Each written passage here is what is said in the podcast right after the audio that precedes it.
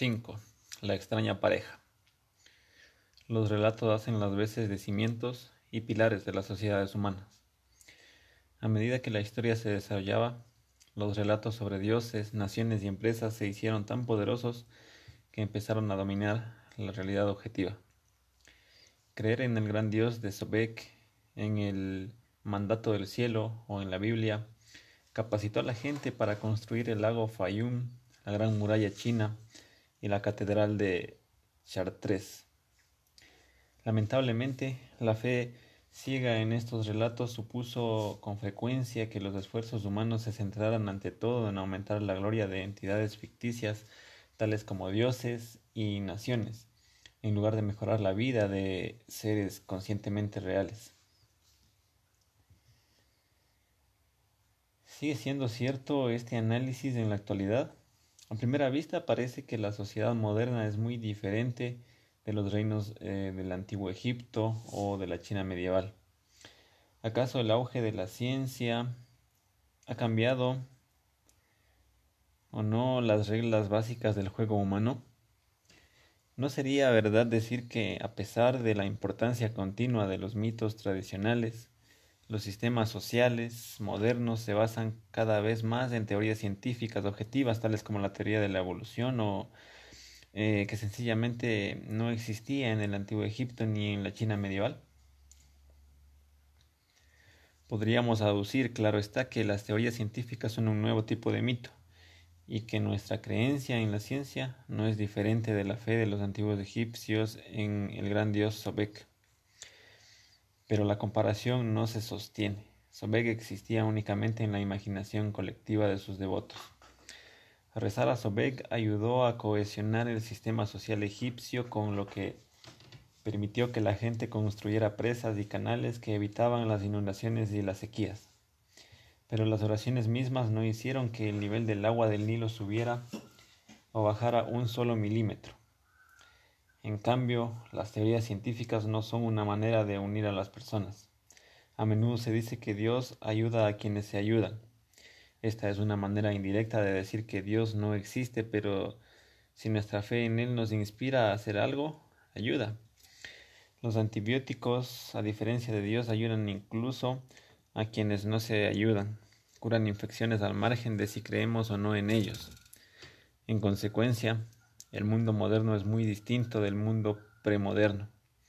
Los faraones egipcios y los emperadores chinos no consiguieron vencer el hambre, la peste y la guerra a pesar de milenios de esfuerzos. Las sociedades modernas lo consiguieron en unos pocos siglos.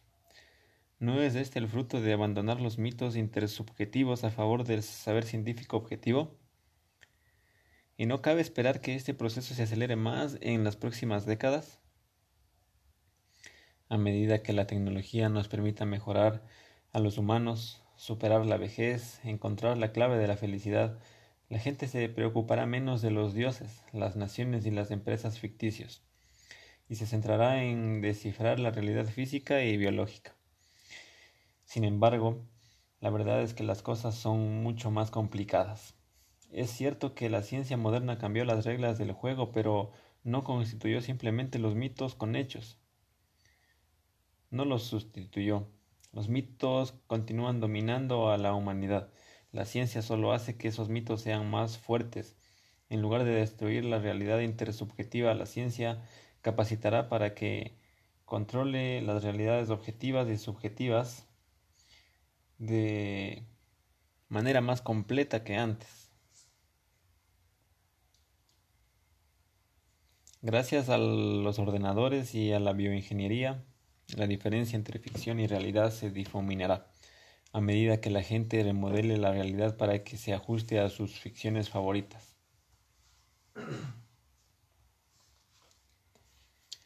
Los sacerdotes de Sobek imaginaron la existencia de cocodrilos divinos, mientras que el faraón soñaba con la inmortalidad.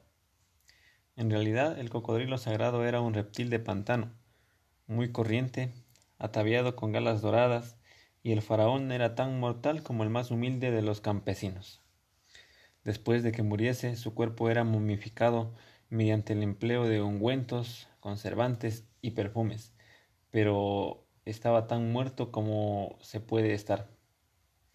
En cambio, los científicos del siglo XXI podrían ser capaces de producir supercocodrilos y de proporcionar a la élite humana la juventud eterna, aquí mismo, en la Tierra.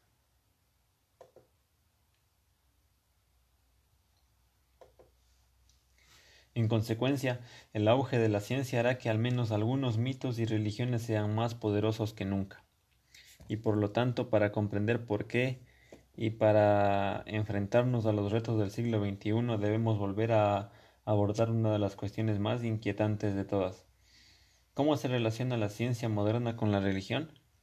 Da la impresión de que ya se ha dicho un millón de veces todo lo que hay que decir sobre esta cuestión pero en la práctica, la ciencia y la religión son como un marido y una esposa que después de 500 años de asesoramiento matrimonial siguen sin conocerse. Él todavía sueña con la Cenicienta y ella sigue esperando al príncipe azul, al tiempo que discuten sobre a quién le toca sacar la basura.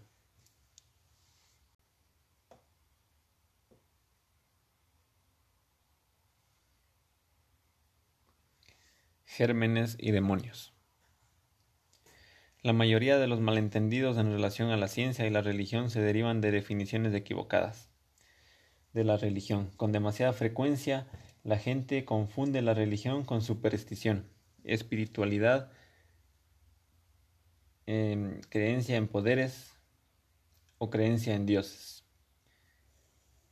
La religión no es ninguna de esas cosas. La religión no puede equipararse con la superstición, porque es improbable que la mayoría de la gente llame a sus amadas creencias, supersticiones. Siempre creemos en la verdad. Solo son los demás los que creen en supersticiones. De manera parecida, pocas personas depositan su fe en poderes sobrenaturales. Para los que creen en demonios, los demonios no son sobrenaturales, son una parte integral de la naturaleza. Como los puercoespines, los escorpiones y los gérmenes. Los médicos modernos achacan a la enfermedad a gérmenes invisibles y los sacerdotes del vudú la atribuyen a demonios invisibles. No hay nada sobrenatural en ello. Hacemos enfadar a algún demonio y el demonio entra en nuestro cuerpo y nos causa dolor. ¿Qué podría ser más natural que esto? Solo los que no creen en demonios piensan que piensan en ellos como algo que se aparta del orden natural de las cosas. Equiparar la religión a la fe en poderes sobrenaturales implica que es posible comprender todos los fenómenos naturales sin la religión, que esta no es más que un suplemento opcional. Una vez que hemos comprendido perfectamente eh, la naturaleza, podemos decidir si añadimos o no algún dogma religioso, sobrenatural. Sin embargo, la mayoría de las religiones aducen que no es posible entender el mundo sin ellas uno no comprenderá la verdadera razón de las enfermedades, las sequías o los terremotos si no tiene en cuenta su dogma. Definir la religión como la creencia en dioses también es problemático. Solemos decir que un cristiano devoto es religioso porque cree en Dios, mientras que un ferviente comunista no es religioso, porque el comunismo no tiene dioses. Sin embargo, la religión la crea, la crean los seres humanos y no los dioses y se defiende por su función social y no por la existencia de las deidades. La religión es cualquier historia de, de, amplio espectro que confiere legitimidad superhumana a leyes, normas y valores. Legitima las estructuras sociales asegurando que reflejan las leyes superhumanas.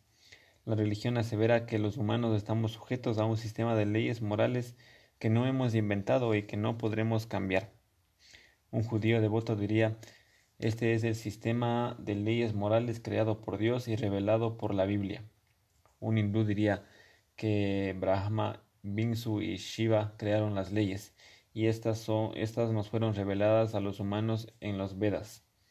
Otras religiones desde el budismo y el taoísmo al nazismo, el comunismo y el liberalismo indican que las leyes superhumanas son leyes naturales y no la creación de tal o cual Dios.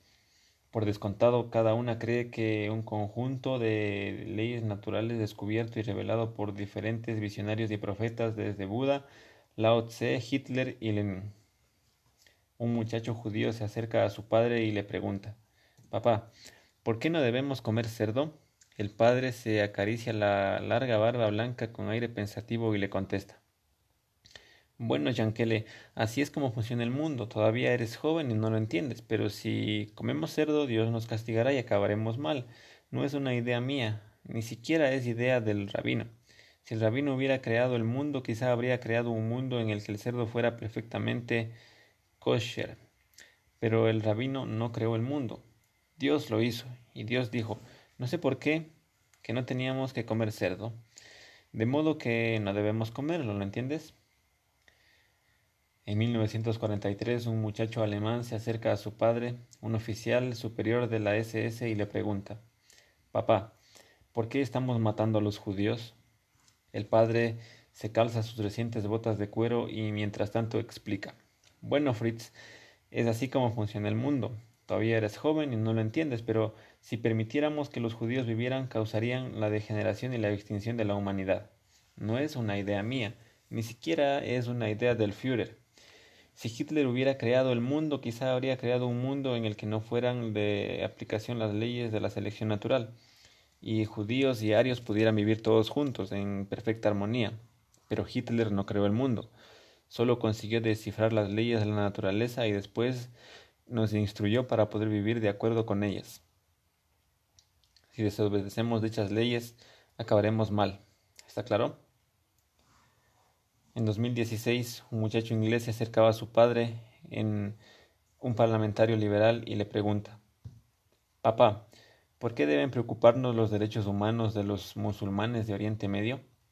El padre deja la taza de té en la mesa, piensa un momento y dice, Bueno, Duncan, así funciona el mundo. Todavía eres joven y no lo entiendes, pero todos somos humanos, incluso los musulmanes de Oriente Medio, y ellos tienen la misma naturaleza y por lo tanto gozan de los mismos derechos naturales. No es una idea mía, ni siquiera es una decisión del Parlamento. Si el Parlamento hubiera creado el mundo, los derechos humanos universales podrían haber quedado enterrados en algún subcomité junto con todo ese asunto de la física cuántica. Pero el Parlamento no creó el mundo, solo intenta darle sentido y debemos respetar los derechos naturales, incluso los de los musulmanes de Oriente Medio. Muy pronto también se violarían nuestros derechos y acabaríamos mal. Ahora puedes irte.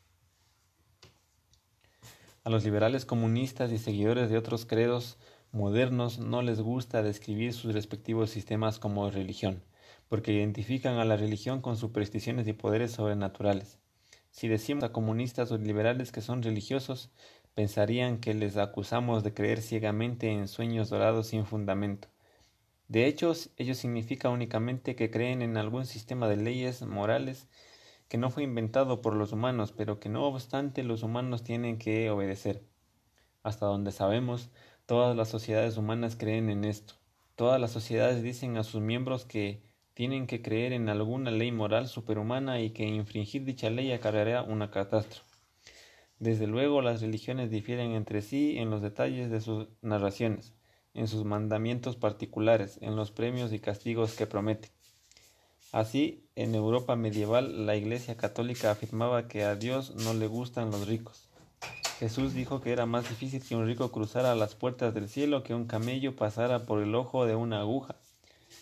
Y la Iglesia alentaba a los ricos a dar muchas limosnas con la amenaza de que los avaros arderían en el infierno.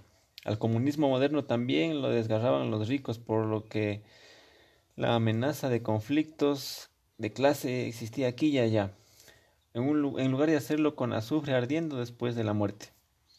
Las leyes comunistas de la historia se asemejan a los mandamientos del Dios cristiano, puesto que se trata de las fuerzas superhumanas que los humanos no pueden cambiar a voluntad.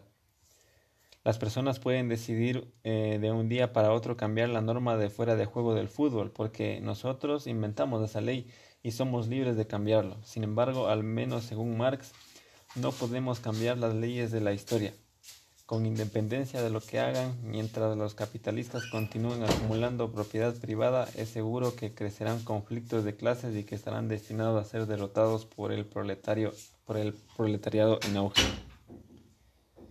Si resulta que el lector es comunista, podría aducir que el comunismo y el cristianismo son, no obstante, muy diferentes, porque el comunismo está, mm, está bien mientras que el cristianismo está equivocado. La lucha de clases es en verdad inherente al sistema capitalista, mientras que los ricos no, no padecen torturas eternas en el infierno después de morir. Pero aunque este sea el caso, ello no significa que el comunismo no sea una religión. Más bien significa que el comunismo es la única religión verdadera. Los seguidores de cada una de las religiones están convencidos que solo la suya es la verdadera. Quizá los seguidores de una religión estén en lo cierto. Si te encuentras a Buda. Si te encuentras a Buda. La afirmación de que la religión es una herramienta para preservar el orden social y para organizar la cooperación a gran escala puede ofender a muchas personas, para las que representa ante todo un camino espiritual. Sin embargo, de la misma manera que la brecha entre la religión y la ciencia es menor de lo que solemos pensar, la brecha entre la religión y la espiritualidad es mucho mayor. La religión es un pacto, mientras que la espiritualidad es un viaje. La religión proporciona una descripción completa del mundo y nos ofrece un contrato bien definido con objetivos predeterminados. Dios existe, nos dijo que nos comportáramos de determinadas formas. Si obedecemos a Dios, seremos admitidos en el cielo. Si lo desobedecemos, arderemos en el infierno.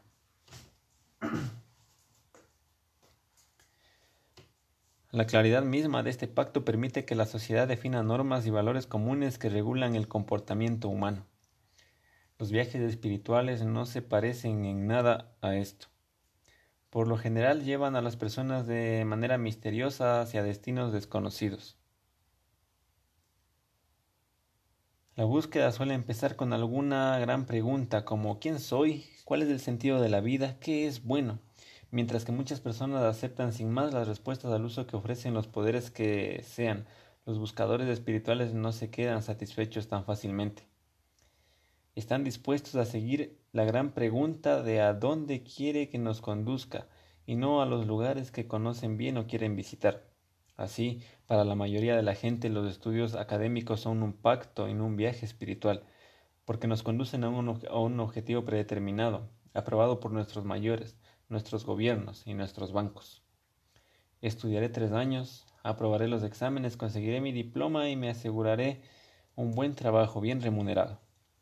Los estudios académicos podrían transformarse en un viaje espiritual si las grandes preguntas que fuéramos encontrando por el camino nos, desviaran hacia los destinos inesperados, que al principio ni siquiera habríamos imaginado. Por ejemplo, una joven puede empezar estudiando economía para asegurarse un puesto de trabajo en Wall Street. Sin embargo, si lo que aprende hace que de alguna manera termine en ashram hindú o ayudando a pacientes con VIH en Zimbabue, entonces a esto podemos considerarlo un viaje espiritual. ¿Por qué calificar de espiritual este viaje? Se trata de una herencia de las antiguas religiones dualistas que creían en la existencia de dos dioses, uno bueno y uno malo.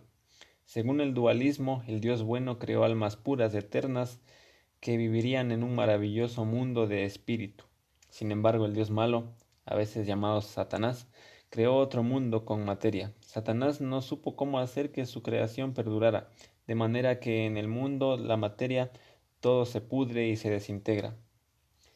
Para insuflar vida a su defectuosa creación, Satanás tentó las almas del mundo puro del espíritu y la encerró dentro de cuerpos materiales. Esto es lo que son los humanos. Una buena alma espiritual atrapada dentro de un cuerpo material malo, puesto que la prisión del alma, el cuerpo, se deteriora y acaba por morir. Satanás tienta sin cesar el alma de los placeres corporales y por encima de todo con comida, sexo y poder el cuerpo se desintegra y el alma tiene la posibilidad de escapar de nuevo al mundo espiritual. Su anhelo de deleites corporales la retiene dentro de algún nuevo cuerpo material. Así el alma transmigra de cuerpo en cuerpo, desperdiciando sus días en busca de comida, sexo y poder.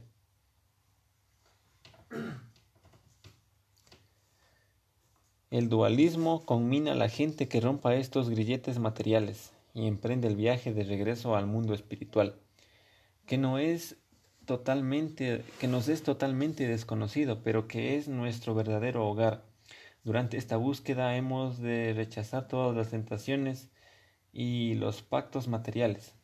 Debido a esta herencia dualista, todo el viaje en el que dudamos de las convenciones y de los pactos del mundo material y caminamos hacia un destino desconocido se llama viaje espiritual. Tales viajes son fundamentalmente diferentes de las religiones porque el objetivo de las religiones es cimentar el orden mundano, mientras que el de la espiritualidad es escapar de él precisamente. Con mucha frecuencia la demanda más importante se hace a los viajeros espirituales que pongan en duda las creencias y las convenciones de las religiones dominantes. En el budismo zen se dice que si te encuentras a Buda por el camino, mátalo lo que significa que mientras caminas por la senda espiritual te encuentras con las ideas rígidas y las rígidas leyes del budismo institucionalizado, también debes liberarte de ellas. Para las religiones, la espiritualidad es una amenaza peligrosa. Las religiones se esfuerzan típicamente por frenar las búsquedas espirituales de sus seguidores, y muchos sistemas religiosos fueron puestos en tela de juicio, no por cegarles, eh, no por seglares preocupados por la comida, el sexo y el poder, sino más bien por buscadores de la veracidad espiritual que quedarían algo más que, que querían algo más que tópicos. Así, la revuelta protestante contra la autoridad de la Iglesia Católica no fue desatada por ateos hedonistas, sino por un monje devoto y ascéntico, Martín Lutero. Lutero quería respuestas a las preguntas existenciales de la vida y rechazó contentarse con los ritos, los rituales y los pactos que la Iglesia ofrecía. En la época de Lutero, la Iglesia prometía a sus seguidores los pactos muy tentadores. Si pecabas y temías la condena eterna en la otra vida, todo lo que tenías que hacer es hacer eh, era comprar una indulgencia. A principios del siglo XXI la Iglesia empleaba a buhoneros de la salvación, profesionales que recorrían los pueblos de las aldeas de Europa vendiendo indulgencias o no a principios del siglo XV sucedía esto. A principios del siglo XV la iglesia empleaba buhoneros de la salvación, profesionales que recorrían los pueblos de las aldeas de Europa vendiendo indulgencias a precios establecidos. ¿Quieres un visado para entrar al cielo? Paga diez monedas de oro. ¿Quieres estar allí en compañía del abuelo Heinz y de la abuela Gertrudis? No hay problema. Por esto te costará treinta monedas. Según se cuenta, el más famoso de estos buhoneros, el fraile dominico Johannes Zell, decía que al momento en el que la moneda tintineaba en el cofre del dinero, el alma volaba desde el purgatorio hasta el cielo. Cuanto más pensaba Lutero en ello, más dudaba de este pacto y de la iglesia que lo ofrecía. Sencillamente uno no puede comprar el camino para la salvación. No era posible que el Papa ostentara la autoridad para poder perdonar los pecados a la gente y para abrir las puertas del cielo. Según la tradición protestante, el 31 de octubre de 1517, Lutero se dirigió a la iglesia de todos los santos en Wittenberg llevando consigo un extenso documento, un martillo y algunos clavos. El documento relataba 95 tesis contra las prácticas religiosas del momento entre las que constaba la venta de indulgencias. Lutero lo clavó en la puerta de la iglesia, con lo que prendió chispa de la reforma protestante, que hacía un llamamiento a todo humano preocupado por la salvación para que se rebelara contra la autoridad del Papa y buscara rutas alternativas hacia el cielo.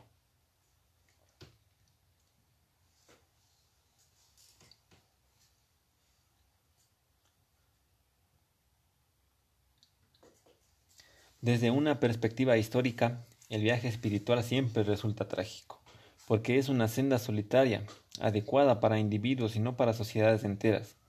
La cooperación humana requiere respuestas firmes y no solo preguntas. Y los que se enfurecen contra las estructuras religiosas anquilosadas acaban forjando nuevas estructuras en su lugar. Les ocurrió a los dualistas, cuyos viajes espirituales se convirtieron en instituciones religiosas le ocurrió a Martín Lutero, quien después eh, de cuestionar las leyes, las instituciones y los rituales de la Iglesia Católica escribió nuevos libros de leyes, fundó nuevas instituciones e inventó nuevas ceremonias. Les ocurrió incluso a Buda y a Jesús. En su búsqueda intrascendente de la verdad sobrevivieron a las leyes, los rituales y las estructuras del hinduismo y del judaísmo tradicionales. Pero al cabo se crearon más leyes, más rituales y más estructuras en su nombre que en el nombre de ninguna otra persona de la historia.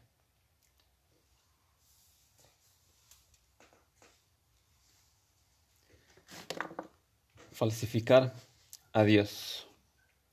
Ahora que comprendemos mejor la religión, podemos volver atrás y examinar la relación entre religión y ciencia. Existen dos interpretaciones extremas de, una, de esta relación. Una de las teorías afirma que la ciencia y la religión son enemigas juradas, y que la historia moderna fue modelada por la lucha a vida o muerte del saber científico contra la superstición religiosa. Con el tiempo, la luz de la ciencia disipó la oscuridad de la religión, y el mundo se hizo cada vez más secular, racional y próspero. Sin embargo, aunque algunos descubrimientos científicos socaven ciertamente los dogmas religiosos, no es algo inevitable. Por ejemplo, el dogma musulmán sostiene que el islamismo fue fundado por el profeta Mahoma en la Arabia del siglo VII y de hay sobradas pruebas científicas que lo respaldan. Más importante todavía, la ciencia siempre necesita ayuda religiosa en la creación de las instituciones humanas viables. Los científicos estudian cómo funciona el mundo, pero no existe método científico alguno para determinar cómo deberían comportarse los humanos. La ciencia nos dice que los humanos no pueden sobrevivir sin oxígeno. Sin embargo, ¿es correcto ejecutar a criminales asfixiándolos? La ciencia no sabe cómo dar respuesta a esta pregunta, solo las religiones nos proporcionan orientación necesaria. De ahí que cada proyecto práctico que los científicos emprenden se basa a sí mismo en percepciones religiosas. Tenemos como ejemplo la construcción de la presa de las tres gargantas sobre el río Yangtze. Cuando el gobierno chino decidió construir la presa en 1992, los físicos pudieron calcular qué presiones tendría que soportar la presa. Los economistas pudieron estimar aproximadamente el dinero que costaría, mientras que los ingenieros eléctricos pudieron predecir cuánta electricidad produciría. Sin embargo, el gobierno necesitaba tener en cuenta factores adicionales.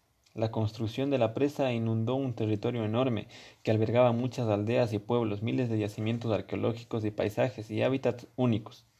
Más de un millón de personas tuvieron que ser desplazadas y centenares de especies se vieron amenazadas. Al parecer la presa fue la causa directa de la extinción del delfín fluvial chino. Al margen de lo que uno opine, la presa de las tres gargantas es evidente que su construcción fue una, una cuestión no solo puramente científica, sino también ética. Ningún experimento físico, ningún modelo económico, ni ninguna ecuación matemática puede determinar si generar miles de megavatios y ganar miles de millones de yuanes es más valioso que salvar una antigua pagoda, una antigua pagoda o el delfín fluvial chino. En consecuencia, China no puede funcionar solo a partir de teorías científicas, también necesita alguna religión o ideología. Algunos saltan al extremo opuesto y dicen que la ciencia y la religión son reinos completamente separados. La ciencia estudia hechos, la religión habla de valores y las dos nunca se encontrarán. La religión no tiene nada que decir a propósito de los hechos científicos y la ciencia debe mantener la boca cerrada en lo que concierne a las convicciones religiosas. Si el Papa cree que la vida humana es sagrada y el aborto es por consiguiente un pecado, los biólogos no pueden demostrar ni refutar esta afirmación, en tanto que los individuos y en el plano personal los biólogos tienen el derecho de discrepar con el Papa, pero como científicos no pueden entrar en la, en la refriega. Este enfoque puede parecer sensato, pero malinterpreta la religión. Aunque es cierto que la ciencia solo aborda hechos, la religión no se limita a los juicios éticos. La religión no puede proporcionarnos ninguna guía práctica a menos que también haga algunas afirmaciones fácticas, y es ahí donde puede entrar en conflicto con la ciencia. Los segmentos más importantes de muchos dogmas religiosos son, eh, no son sus principios éticos, sino más bien afirmaciones fácticas tales como Dios existe. El alma es castigada por sus pecados en la otra vida.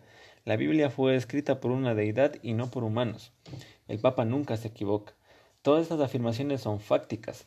Muchos de los debates religiosos más acalorados, muchos de los conflictos entre la ciencia y religión implican estas afirmaciones fácticas y no tanto juicios éticos. Pongamos como ejemplo el aborto. Los cristianos devotos suelen oponerse a él, mientras que muchos liberales lo defienden. La principal manzana de la discordia es fáctica, no ética. Tanto los cristianos como los liberales creen que la vida humana es sagrada y que por el asesinato es un crimen abominable, pero no están de acuerdo en, que lo, en lo que respecta a determinados hechos biológicos. La vida humana empieza en el momento de la concepción, en algún momento del nacimiento o en algún punto intermedio. De hecho, algunas culturas sostienen que la vida no empieza siquiera después del nacimiento. Según los Kung del desierto del Kalahari y varios grupos de Inutis del Ártico, la vida humana solo se inicia después de haber puesto nombre a la persona. Cuando nace un niño, la gente espera un tiempo antes de ponerle nombre. Si deciden no conservar al bebé, ya sea porque padece alguna deformidad o debido a dificultades económicas, lo matan. Mientras lo hagan antes de la ceremonia de imposición del nombre, no se considera un asesinato.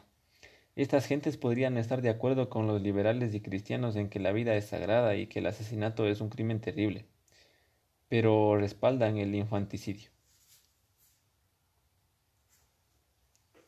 Cuando las religiones se promocionan a sí, mismo, a sí mismas, tienden a destacar sus valores bonitos, pero a menudo Dios se esconde en la letra pequeña de las afirmaciones fácticas. La religión católica se anuncia como la religión del amor y de la compasión universales, Qué maravilloso. ¿Quién podría oponerse a eso? ¿Por qué? Porque pues no son católicos todos los humanos. Porque cuando se lee la letra pequeña se descubre que el catolicismo también exige obediencia ciega a un papa que nunca se equivoca, ni siquiera cuando nos ordena que organicemos cruzadas y que, y que quememos a los herejes en la hoguera. Estas instituciones prácticas no se deducen únicamente a partir de juicios éticos, más bien resultan de mezclar juicios éticos con afirmaciones fácticas.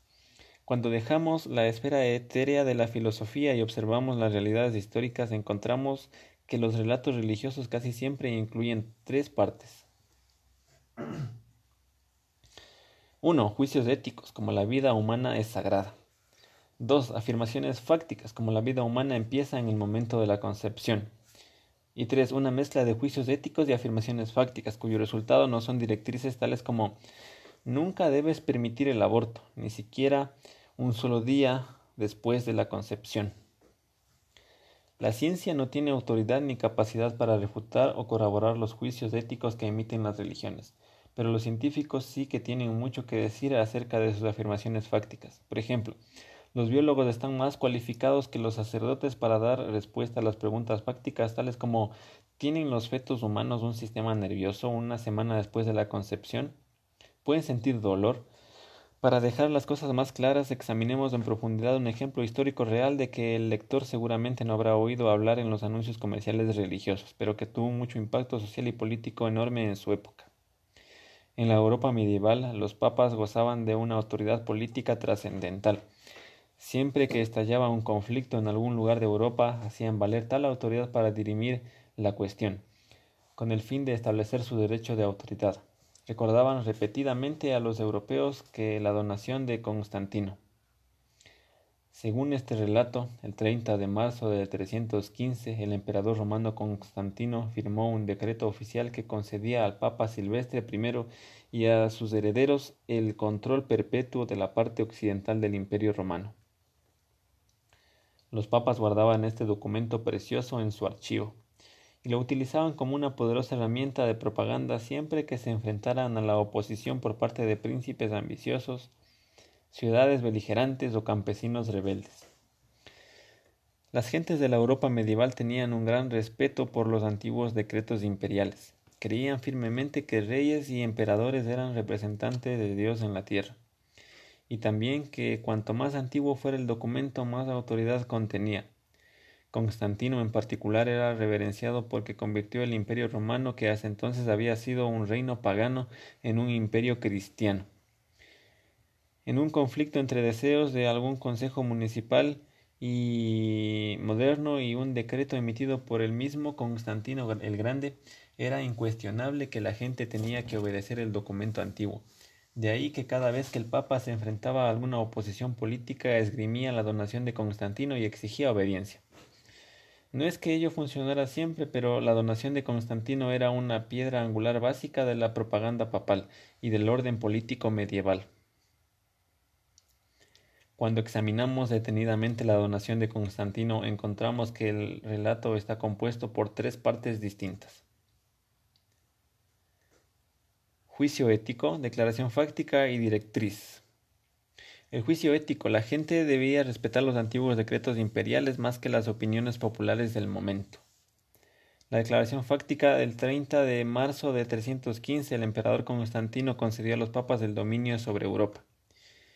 Y la directriz en 1315 los europeos tenían que obedecer las órdenes del Papa. La autoridad ética de los antiguos decretos imperiales dista mucho de ser evidente. La mayoría de los europeos del siglo XXI creen que los deseos de los ciudadanos son hoy superiores a los dictados de reyes que llevan mucho tiempo muertos. Sin embargo, la ciencia no puede inmiscuirse en ese debate ético, porque no hay experimento ni ecuación que pueda dirimir tal asunto.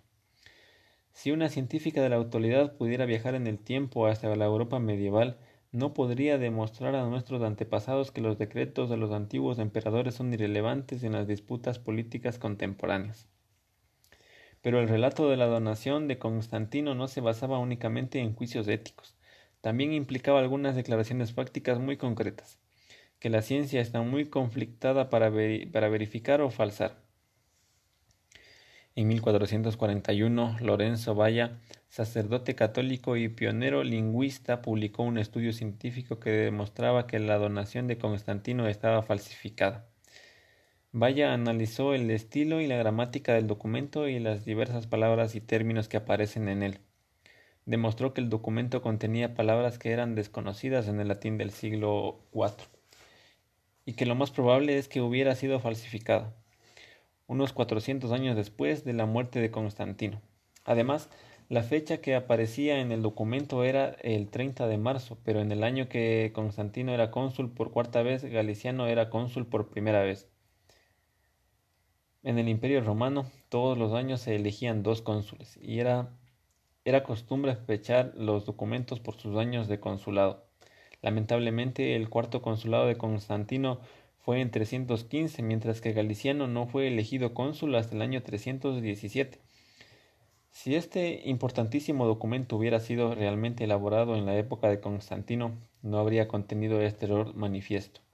Es como si Thomas Jefferson y sus colegas hubieran fechado la Declaración de la Independencia de los Estados Unidos el 34 de julio de 1776. Hoy en día todos los historiadores están de acuerdo en que la declaración de Constantino fue falsificada en la corte papal en algún momento del siglo VII.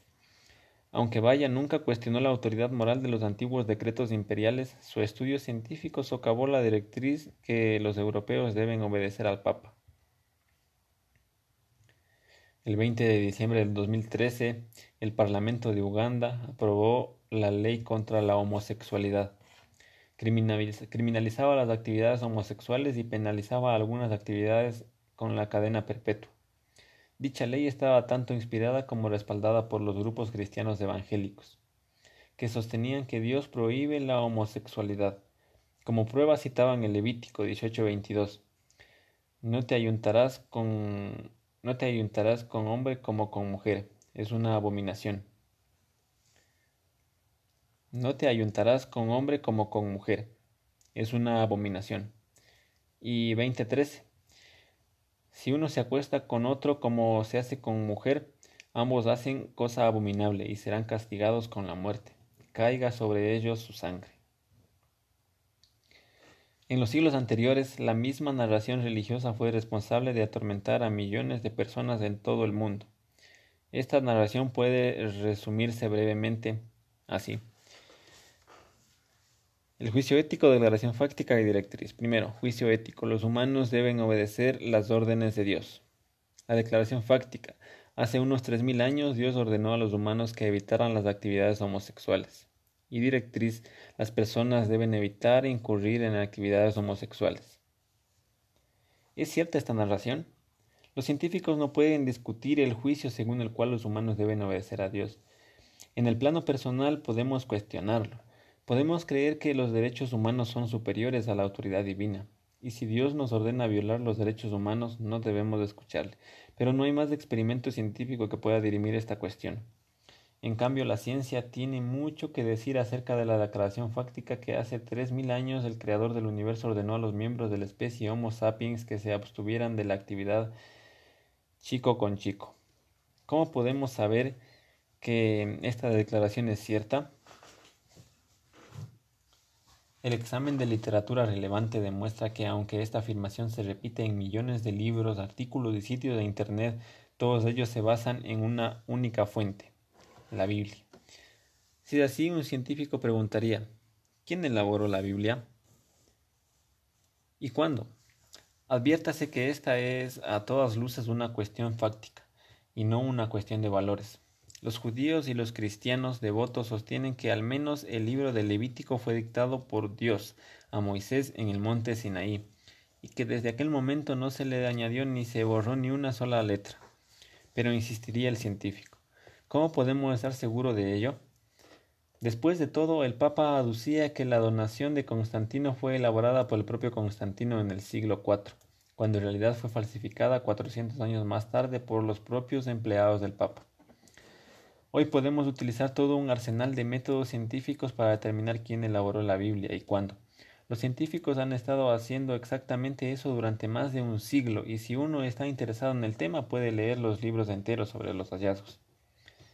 Para resumir una larga historia, la mayoría de los estudios científicos sometidos a evaluación paritaria coinciden en que la Biblia es una colección de numerosos textos diferentes, elaborados por personas diferentes y en épocas diferentes y que dichos textos no fueron reunidos en un único libro sagrado hasta mucho después de los tiempos bíblicos. Por ejemplo, mientras que el rey David vivió probablemente hacia alrededor del año 1000 antes de Cristo, se suele aceptar que el libro del Deuteronomio se compuso en la corte del rey Josías de Judá en algún momento alrededor del año 620 antes de Cristo, como parte de una campaña de propaganda destinada a reforzar la autoridad de Josías. El Levítico fue compilado en una fecha aún posterior, no antes del año 500 antes de Cristo. En lo que respecta a la idea de que los antiguos judíos conservaban cuidadosamente el texto bíblico sin añadir ni quitar nada, los científicos señalan que el judaísmo bíblico en lo absoluto fue una religión basada en las escrituras. El judaísmo bíblico en absoluto fue una religión basada en las escrituras. Por el contrario, fue un culto típico de la Edad de Hierro, similar a muchos de los cultos de sus vecinos de Oriente Medio, y no tenía sinagogas, yeshivas, rabinos, ni siquiera una Biblia. En cambio, sí tenía complejos rituales del templo, la mayoría de los cuales implicaban sacrificar animales a un celoso Dios celestial para que bendijera a su pueblo con lluvias estacionales y victorias militares. Su élite religiosa estaba constituida por familias de sacerdotes, que lo debían todo al nacimiento y nada a su pericia intelectual. Los sacerdotes, en su mayoría analfabetos, estaban aterrados con las ceremonias en el templo. Estaban atareados con las ceremonias en el templo y tenían poco tiempo para escribir o estudiar alguna escritura. Durante el periodo del segundo templo se formó una élite religiosa rival. Debido en parte a las influencias persas y griegas, los estudiosos judíos que escribían e interpretaban textos analizaron una prominencia creciente. Dichos estudiosos acabaron por ser conocidos como rabinos, y los textos que compilaron fueron bautizados como la Biblia. La autoridad rabínica estribaba en las capacidades intelectuales individuales y no en el nacimiento. El choque entre la nueva élite alfabetizada y las antiguas familias de sacerdotes fue inevitable. Por suerte para los rabinos, los romanos incendiaron Jerusalén y su templo al tiempo que suprimían la gran revuelta judía, 70 después de Cristo. Con el templo en ruinas, las familias de sacerdotes perdieron su autoridad religiosa, la base de su poder económico y hasta su misma ración dietre. Su misma razón dietre.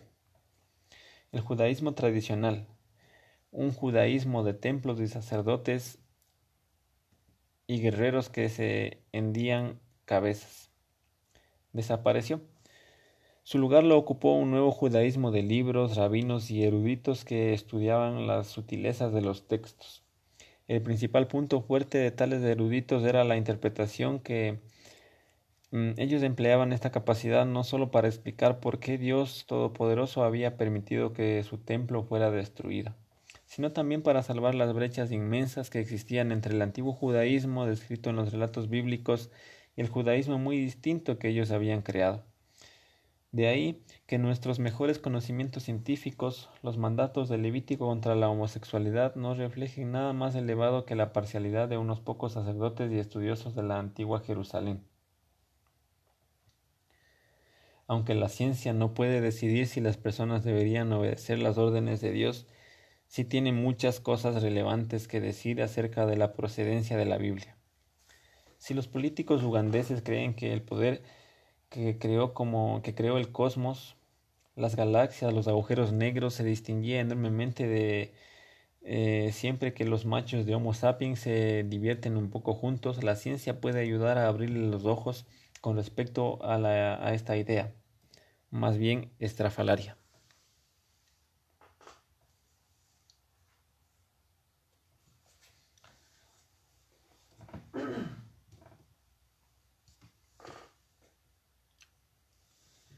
Dogma sagrado. En verdad, no siempre es fácil. Separar a los juicios éticos de las declaraciones fácticas. Las religiones tienen una molesta tendencia a transformar las declaraciones fácticas en juicios éticos, con lo que crean una confusión terrible y complican lo que tendrían que haber sido debates relativamente sencillos. Así, la declaración fáctica de Dios escribió la Biblia se transforma con demasiada frecuencia en el mandamiento ético. Tienes que creer que Dios escribió la Biblia. El simple hecho de creer esta declaración fáctica se convierte en una virtud, mientras que dudar de ella se convierte en un pecado terrible. Y viceversa. Los juicios éticos esconden a menudo en su interior declaraciones fácticas, que la gente no se molesta en mencionar, porque cree que se han demostrado más allá de toda duda. Así, el juicio ético, la vida humana es sagrada, que la ciencia no puede poner a prueba, podría ocultar la declaración fáctica. Todo humano posee un alma eterna, que está abierta al debate, al debate científico. Asimismo, cuando los nacionalistas norteamericanos proclaman que la nación estadounidense es sagrada, este juicio aparentemente ético en realidad se predica en declaraciones fácticas tales como Estados Unidos ha encabezado la mayor parte de los avances morales, científicos y económicos de los últimos siglos mientras que es imposible escudriñar científicamente la afirmación de que la nación estadounidense sea sagrada. Una vez que desempaquetamos este juicio podemos examinar desde el punto de vista científico si en verdad Estados Unidos ha sido responsable de una fracción desproporcionada de logros morales, científicos y económicos del mundo. Esto ha conducido a algunos filósofos, como Sam Harris a declarar que la ciencia siempre puede resolver dilemas éticos porque los valores humanos siempre ocultan en su interior algunas declaraciones fácticas. Harris cree que todos los humanos compartimos un único valor supremo, minimizar el sufrimiento y maximizar la felicidad, y que todos los debates éticos son argumentos fácticos que se refieren a la misma manera eficaz de maximizar la felicidad. Los fundamentalistas islámicos quieren alcanzar el cielo para ser felices.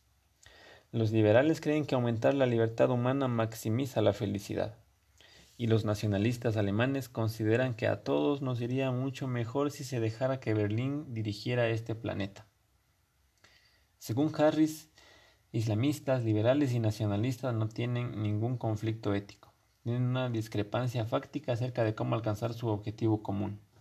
No obstante, incluso en el caso de que Harris esté en lo cierto, incluso si todos los humanos anhelan la felicidad, en la práctica sería muy difícil usar este conocimiento para dirimir conflictos éticos. En particular porque no tenemos una definición científica ni un sistema de medición de la felicidad. Considérese el caso de la presa de las tres gargantas. Aún en la hipótesis de que estuviéramos de acuerdo que el fin último del proyecto de hacer feliz em, hacer del mundo un lugar más feliz? ¿Cómo podemos saber si generar electricidad barata contribuye más a la felicidad global que proteger los estilos de vida de, las de los estilos de vida tradicionales o salvar al delfín fluvial chino? Puesto que no hemos descifrado los misterios de la conciencia, no podemos desarrollar un sistema universal de medición de la felicidad y del sufrimiento. No sabemos cómo comparar felicidad y sufrimiento de individuos diferentes por no decir ya de especies diferentes. ¿Cuántas unidades de felicidad se generan cuando mil millones de chinos gozan de electricidad más barata? ¿Cuántas unidades de desgracia se producen cuando una especie entera de delfín se extingue? De hecho, y para empezar, ¿son la felicidad y desgracia entidades matemáticas que pueden sumarse o restarse? Comer helado es agradable. Encontrar el amor verdadero es aún más agradable.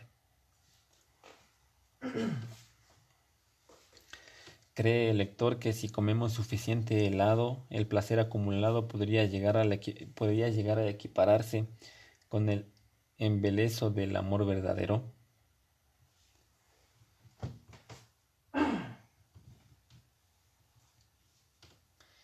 En consecuencia, aunque la conciencia tiene mucho más que aportar a los debates éticos de lo que solemos creer, hay una línea que no puede cruzar, al menos todavía no. Sin la mano orientadora de alguna religión es imposible mantener órdenes sociales, eh, órdenes sociales a gran escala. Incluso las universidades y los laboratorios necesitan del respaldo religioso. La religión proporciona la justificación ética de la investigación científica y a cambio obtiene la influencia de la agenda científica y el uso de los descubrimientos científicos. De ahí que no sea posible entender la historia de la ciencia sin tener en cuenta las creencias religiosas. Los científicos rara vez se preocupan por este hecho, pero la propia revolución científica se inició en una de las sociedades más dogmáticas, intolerantes y religiosas de la historia.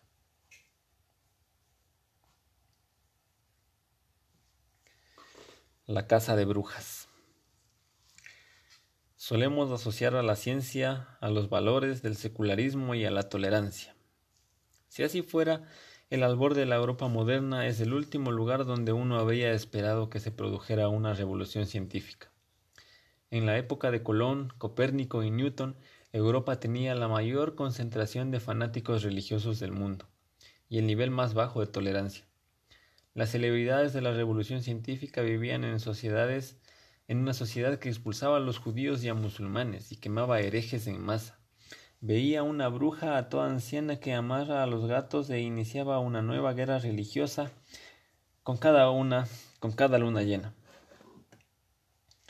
Si hubiéramos viajado a El Cairo o a Estambul, Hacia 1600 habríamos encontrado allí una metrópolis multicultural y tolerante en la que los suníes, chiíes, cristianos ortodoxos, católicos, armesinos, coptos, judíos, incluso alguno que otro hindú vivían en relativa armonía, aunque tampoco estaban libres de discrepancias, disturbios y aunque el imperio otomano discriminaba rutinariamente a la gente por motivos religiosos, el lugar era, era un paraíso liberal en comparación con Europa.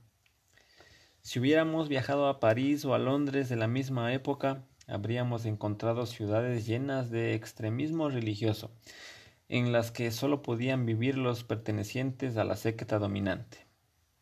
En Londres mataban a los católicos, en París asesinaban a los protestantes. Los judíos hacía tiempo que habían sido expulsados y nadie en sus cabales habría soñado con permitir que entrara ningún musulmán. Y no obstante, la revolución científica empezó en Londres y en París y no en el Cairo ni en Estambul. Se acostumbra a contar la historia de la modernidad como una lucha entre ciencia y religión.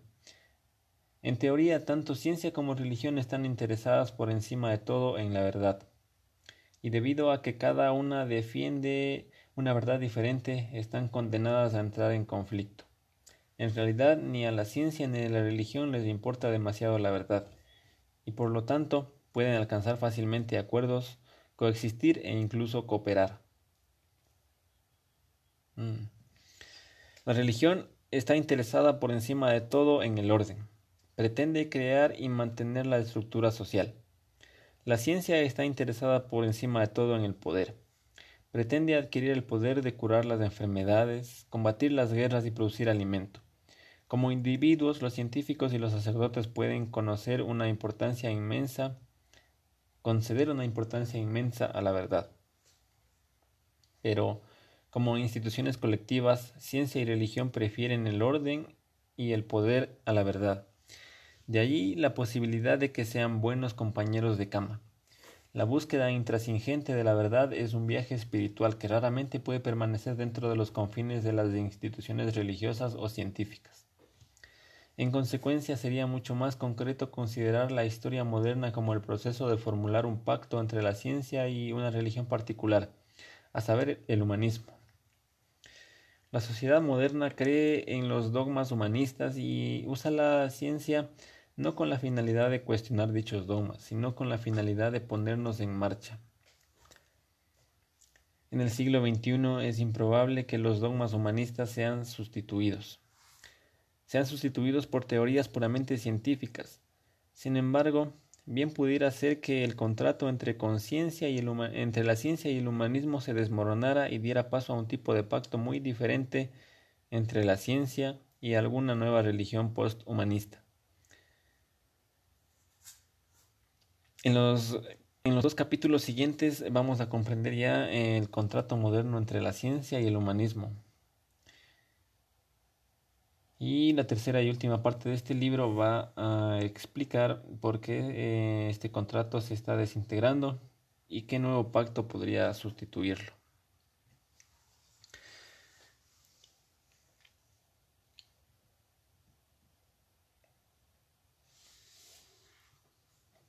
Y allí el contenido para los siguientes capítulos. Em, para los siguientes capítulos de este libro, básicamente seguir desvelando eh, cómo eh, existe en la actualidad este contrato entre ciencia y humanismo. Para terminar eh, este mismo capítulo, los dos últimos em, los dos últimos capítulos de esta sección y a continuación la tercera parte, la tercera y última sección del libro, el contrato que se está desintegrando, ¿no? Y el nuevo pacto que podría sustituirlo. Ojo aquí, pequeño mm, spoiler, eh, ojo ahí, datos, ¿eh? datos, muy importante eso por el momento.